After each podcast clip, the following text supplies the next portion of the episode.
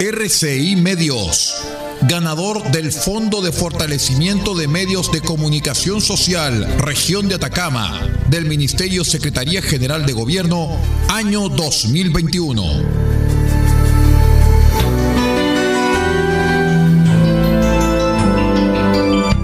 RCI Medios, hoy más que nunca, junto con Chile.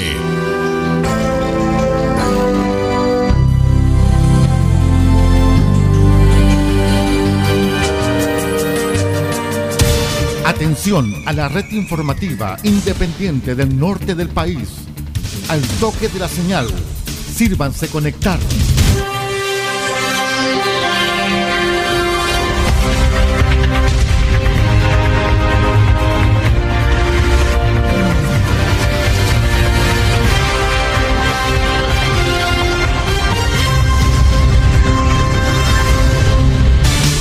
Desde nuestro centro de noticias, transmite la red informativa independiente del norte del país. Aquí comienza la edición central de RCI Noticias. Estas son las informaciones.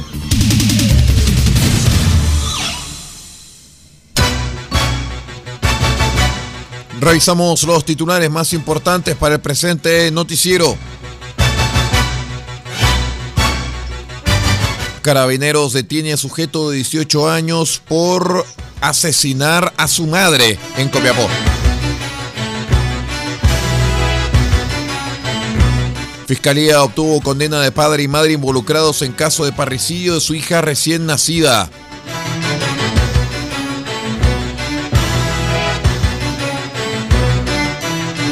En tanto que en Copiapó un sujeto fue detenido tras agredir a su expareja en la calle.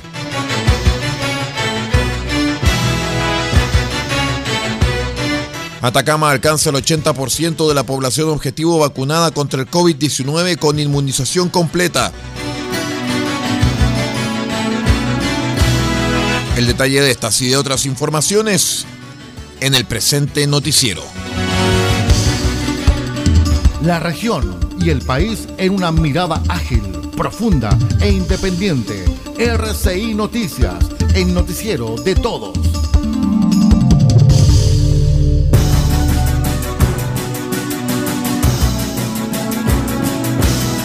¿Cómo están estimados amigos? Bienvenidos a una nueva edición de R6 Noticias, el noticiero de todos. Hoy es miércoles 21 de julio del año 2021. Saludamos a todos nuestros queridos amigos que ya están conectados a través de la onda corta, la FM y la internet. Los saluda Aldo Ortiz Pardo y vamos de inmediato a revisar las informaciones.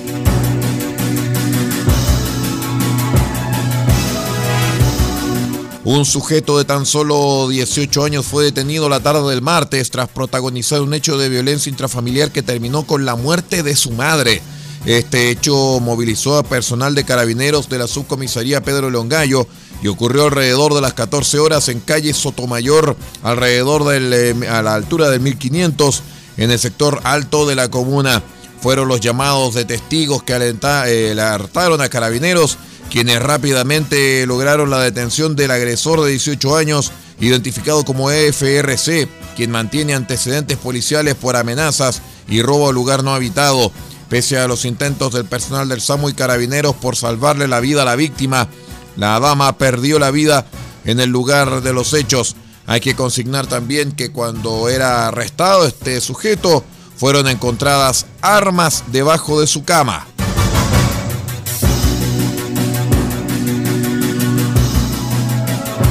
En tanto que la Fiscalía obtuvo la condena de un hombre y una mujer que en el mes de marzo de 2019 fueron imputados por su responsabilidad en un delito de parricidio, hecho cometido en contra de la hija de ambos.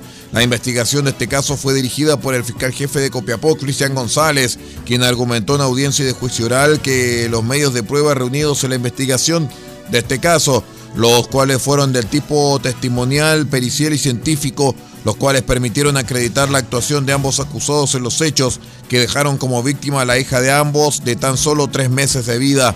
De acuerdo con los antecedentes expuestos por la Fiscalía, a partir del nacimiento de la víctima, Tanto su madre como el padre tuvieron el cuidado personal directo y permanente de la niña, periodo en el que la víctima fue maltratada de manera reiterada en el tiempo, sufriendo fracturas que fueron diagnosticadas como graves, además de hematomas y erosiones, las cuales fueron detectadas en controles médicos, mientras que otras no fueron informadas por los padres de la niña a los eh, médicos de turno. Según argumentó y acreditó el fiscal en el juicio el 26 de marzo del 2019, en horas de la mañana la niña fue nuevamente agredida por ambos imputados, ocasión en que sufrió una fractura craneal y muerte cerebral que obligaron a que fuera internada en el hospital regional, recinto médico en el que lamentablemente murió el 28 de marzo de ese año, surgiendo sospechas de parte de los médicos por el historial clínico de la niña, siendo denunciada su muerte a la Fiscalía Local de Copiapó, desde donde se ordenó la autopsia de la víctima, diligencia que detectó otras graves lesiones que además presentaron distinta data. Noticias en directo RCI Noticias. Solamente noticias.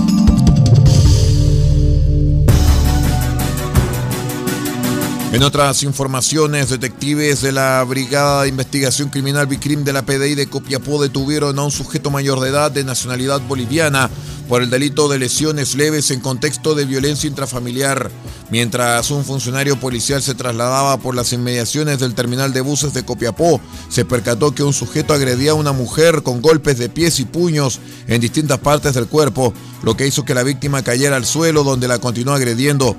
En ese momento el funcionario descendió del vehículo en el cual se trasladaba y logró la detención flagrante del sujeto trasladándolo hasta el cuartel policial, además de solicitar asistencia para la víctima, la cual fue llevada hasta el hospital regional por detectives de la Vicrim Copiapó.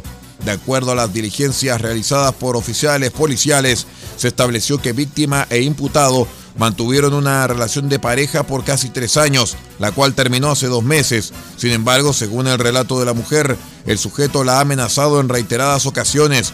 Durante la mañana, mientras ella se encontraba esperando un bus para dirigirse hasta su lugar de trabajo, fue abordada por el imputado y luego de una discusión la agredió provocándole lesiones de carácter leve, según el facultativo del servicio de urgencia. El agresor fue detenido por el delito de lesiones leves en contexto de violencia intrafamiliar y puesto a disposición del juzgado de garantía de Copiapó por instrucción del fiscal de turno.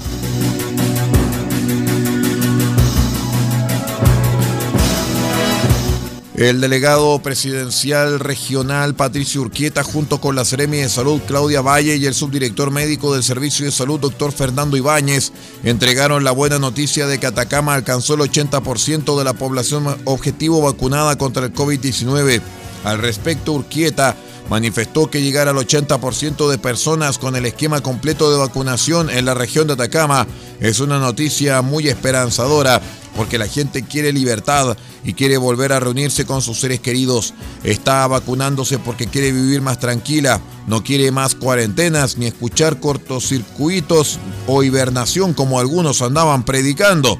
La gente quiere volver a ver a su familia, a trabajar, los jóvenes quieren volver a estudiar y reunirse con sus pares sin que los apunten y por eso lo que está ocurriendo es una buena noticia porque hay buenas proyecciones sanitarias, buenas perspectivas de recuperación económica y de mayor creación de empleo que permiten que estos anhelos de la gente se puedan eh, cumplir, añadió el delegado presidencial. Vamos a la primera pausa y ya regresamos con más informaciones. Esto es RCI Noticias, el noticiero de todos. Espérenos.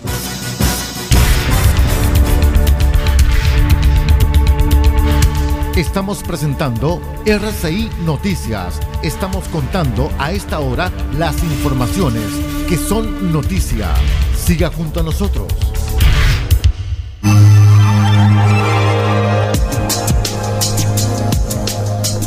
Evita el coronavirus consumiendo los siguientes alimentos. Pescado, carne, huevo, pollo. Son proteínas que aumentan la producción de defensas al cuerpo. Además, consume frutas y verduras, naranja, limón, ajo, que contienen vitamina C para prevenir gripe y resfrío. Y también Consume almendras, nuez, maní. Estos aportan vitamina E y ácido graso que fortalecen las defensas. Este es un aporte de RCI Medios a la prevención del coronavirus.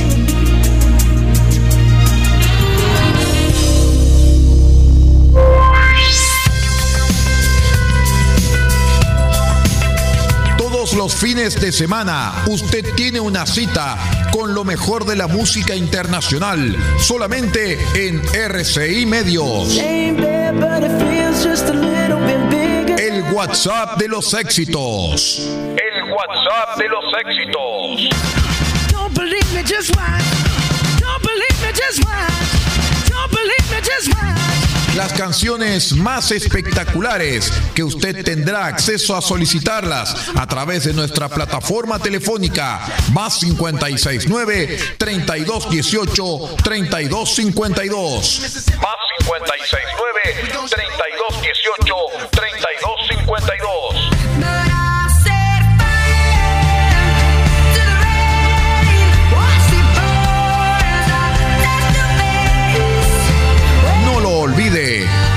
WhatsApp de los éxitos, solamente a través de las señales de RCI Medios y en nuestros asociados RCI Medios, junto a Chile desde 1995.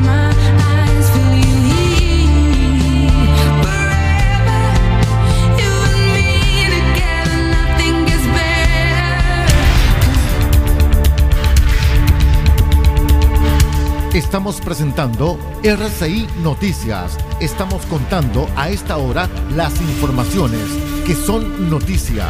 Siga junto a nosotros. Gracias por acompañarnos. Esto es RCI Noticias, el noticiero de todos.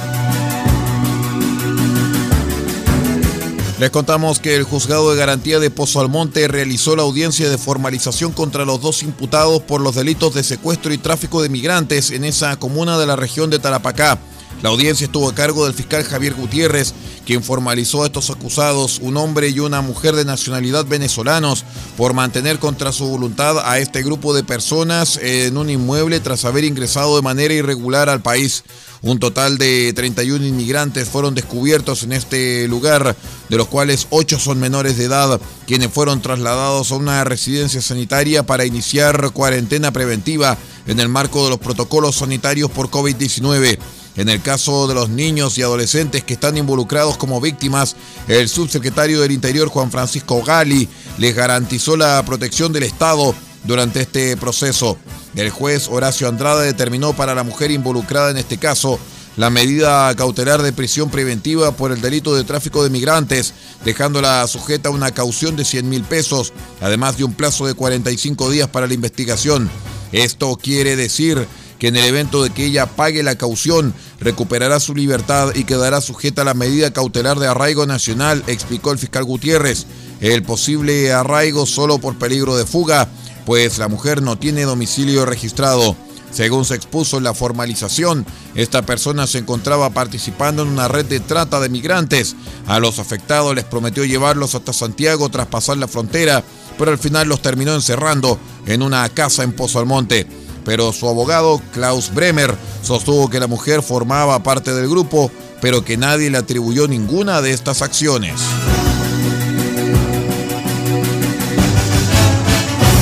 La Corporación Municipal de Desarrollo Social de Antofagasta anunció el retorno presencial a clases a partir del 9 de agosto en la comuna.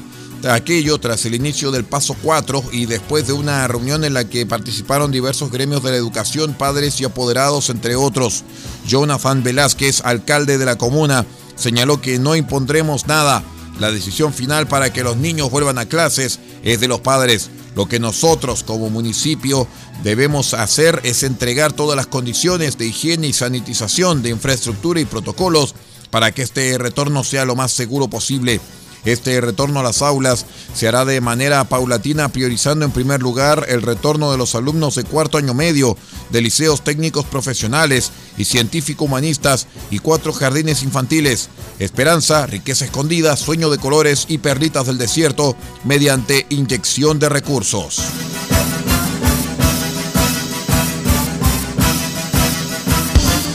RCI Noticias, el noticiero de todos en la red informativa más grande de la región.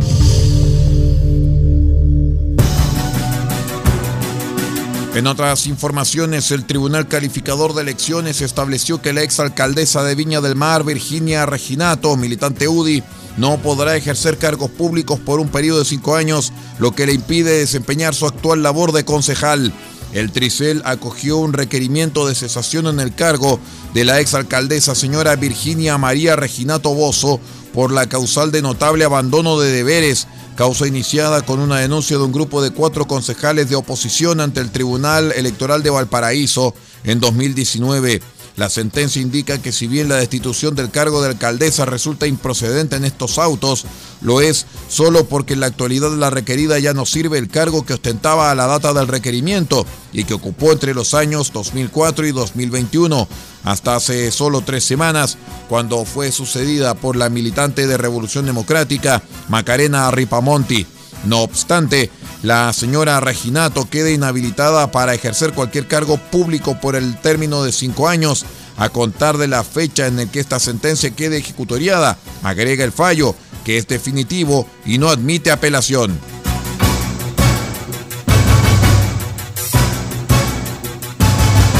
Carabineros indaga un robo que afectó a dependencias del exfundo La Punta en la comuna de Mostazal, perteneciente al empresario Raúl Schuller.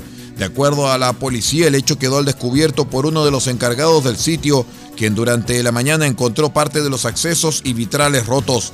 Al llegar al lugar, se percató que sujetos desconocidos sustrajeron varias especies de colección para luego salir por la puerta con dirección al norte por un bosque, cortando el cierre perimetral de alambre de púas para huir finalmente hasta el predio colindante que corresponde a la hacienda Picarquín. De acuerdo a la información policial, dentro de las especies sustraídas se encuentran un jarrón fino, un cuero de cebra, elementos de plata, cinco espadas de colección, dos rifles de colección, un mazo con cabeza de fierro de colección, una caja de madera con dos pistolas de duelo de la Guerra del Pacífico y una jaquima de Manila. Producto de la situación, se instruyó el trabajo de personal de la PDI en el lugar para establecer la identidad de los autores del hecho, elementos robados que fueron evaluados en cerca de 50 millones de pesos. Vamos a la última pausa y ya regresamos con más informaciones. Espérenos.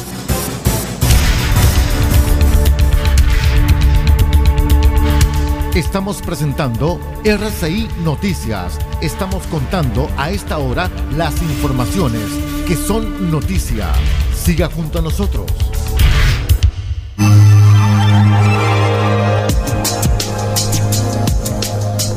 Evita el coronavirus consumiendo los siguientes alimentos. Pescado, carne, huevo, pollo. Son proteínas que aumentan la producción de defensas al cuerpo. Además, consume frutas y verduras, naranja, limón, ajo, que contienen vitamina C para prevenir gripe y resfrío. Y también consume almendras, nuez, maní. Estos aportan vitamina E y ácido graso que fortalecen las defensas. Este es un aporte de R6 Medios a la prevención del coronavirus.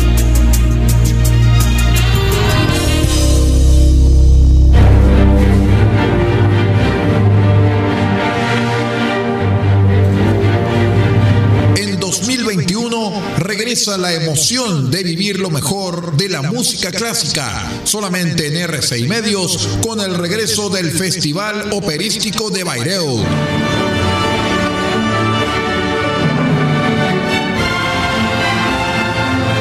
Las obras que presentaremos serán las siguientes.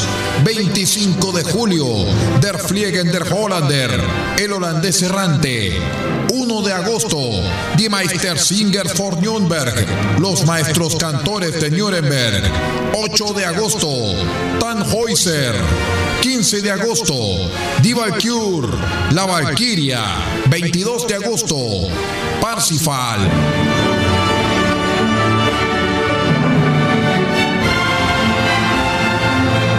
Este 2021, viva con nosotros la emoción de estar con lo mejor de la música clásica. En RCI Medios vuelve el Festival de Bayreuth. RCI Medios, desde 1995, junto a Chile.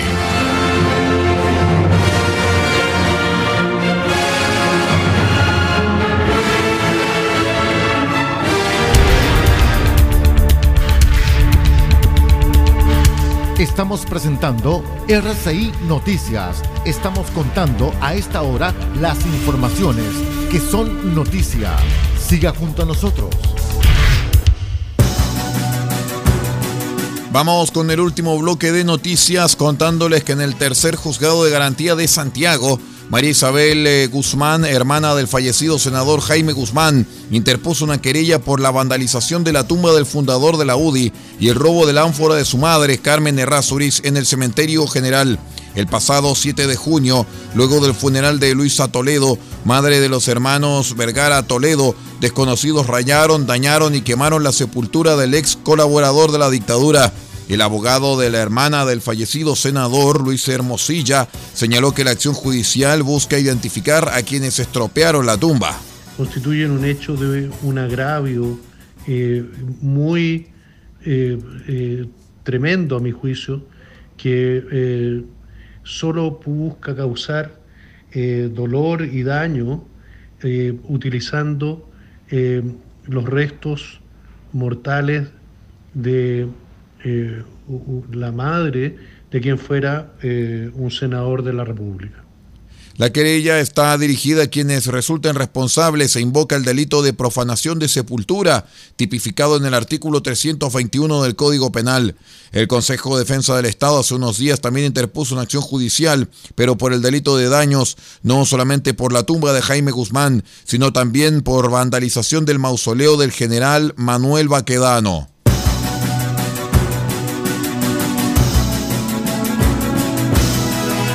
Durante la jornada de la tarde de ayer, la Cámara de Diputados escogió la comisión de cinco parlamentarios que deberán revisar en primera instancia la acusación constitucional contra el ministro de Educación Raúl Figueroa esto luego que 10 parlamentarios de oposición presentaran dicha acusación contra el ministro, argumentando un abandono de la educación pública y un daño a la integridad física y psíquica de los trabajadores y los estudiantes, mientras que desde el oficialismo calificaron como un sinsentido que se acuse a un secretario de Estado por hacer su trabajo.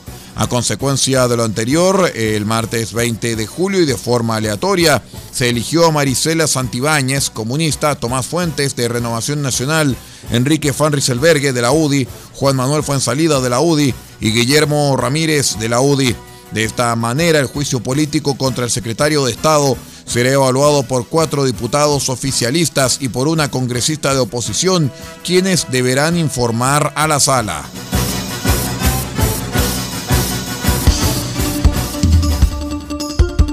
Conectados con todo el país, RCI Noticias.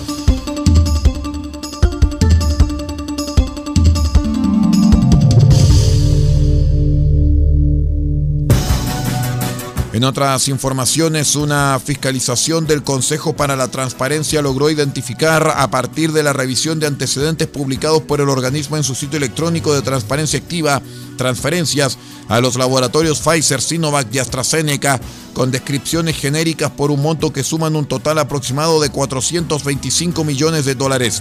El organismo ofició a la Subsecretaría de Salud solicitando complementar los antecedentes publicados y realizar los ajustes que estime pertinentes, entre otras cuestiones, indicando origen y finalidad de cada transferencia y revisando eventuales duplicidades de registros de los montos transferidos. El proceso basado en analítica de datos del portal de transparencia desde febrero de 2020 hasta mayo de 2021, buscó establecer las posibilidades de acceso y disponibilidad de información sobre compras del Estado vinculadas al plan de vacunación contra el COVID-19, permitiendo establecer que no en todos los casos se indica el objeto, finalidad o destino de los fondos públicos.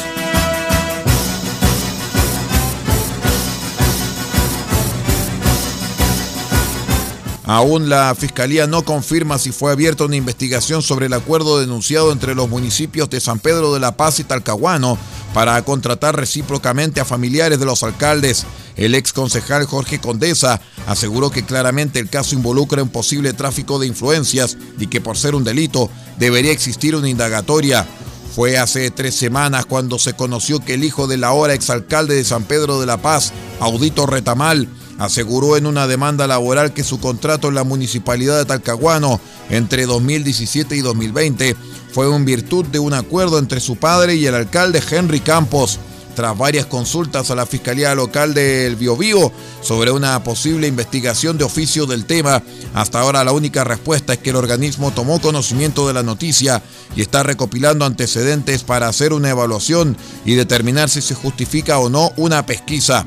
Para el ex concejal y actual precandidato a consejero regional Jorge Condesa, claramente se está frente a un delito, pues en la demanda Gabriel Retamal asegura que a cambio de su contratación, la hermana del alcalde de Talcahuano ingresó a trabajar al municipio San Pedrino, lo que equivale a tráfico de influencias y nepotismo.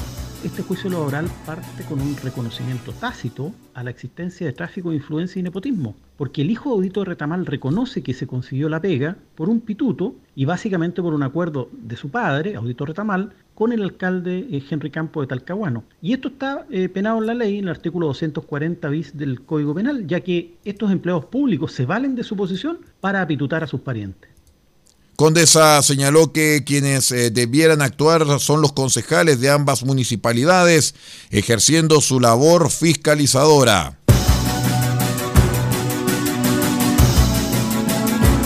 Con esta información vamos poniendo punto final a la presente edición de R6 Noticias, el noticiero de todos. Muchísimas gracias por habernos acompañado y les invitamos para que sigan en la sintonía de RCI Medios y de todos nuestros asociados. En nuestra señal, por lo menos, nos vamos a quedar con La Voz de América y su, y su transmisión vía satélite con el programa El Mundo al Día. Me despido en nombre de Pablo Ortiz Pardo la dirección general de R6Medios.cl y que les habla Aldo Ortiz Pardo en la conducción de este noticiero. Muchas gracias por acompañarnos y que tenga una excelente jornada.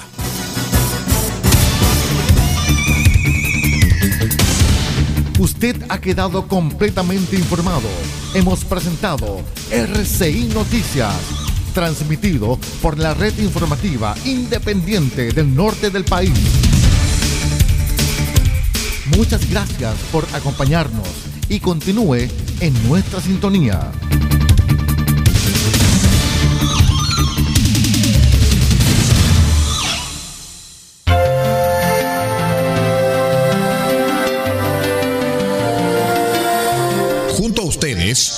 RCI Medios, ganador del Fondo de Fortalecimiento de Medios de Comunicación Social, Región de Atacama, del Ministerio Secretaría General de Gobierno, año 2021.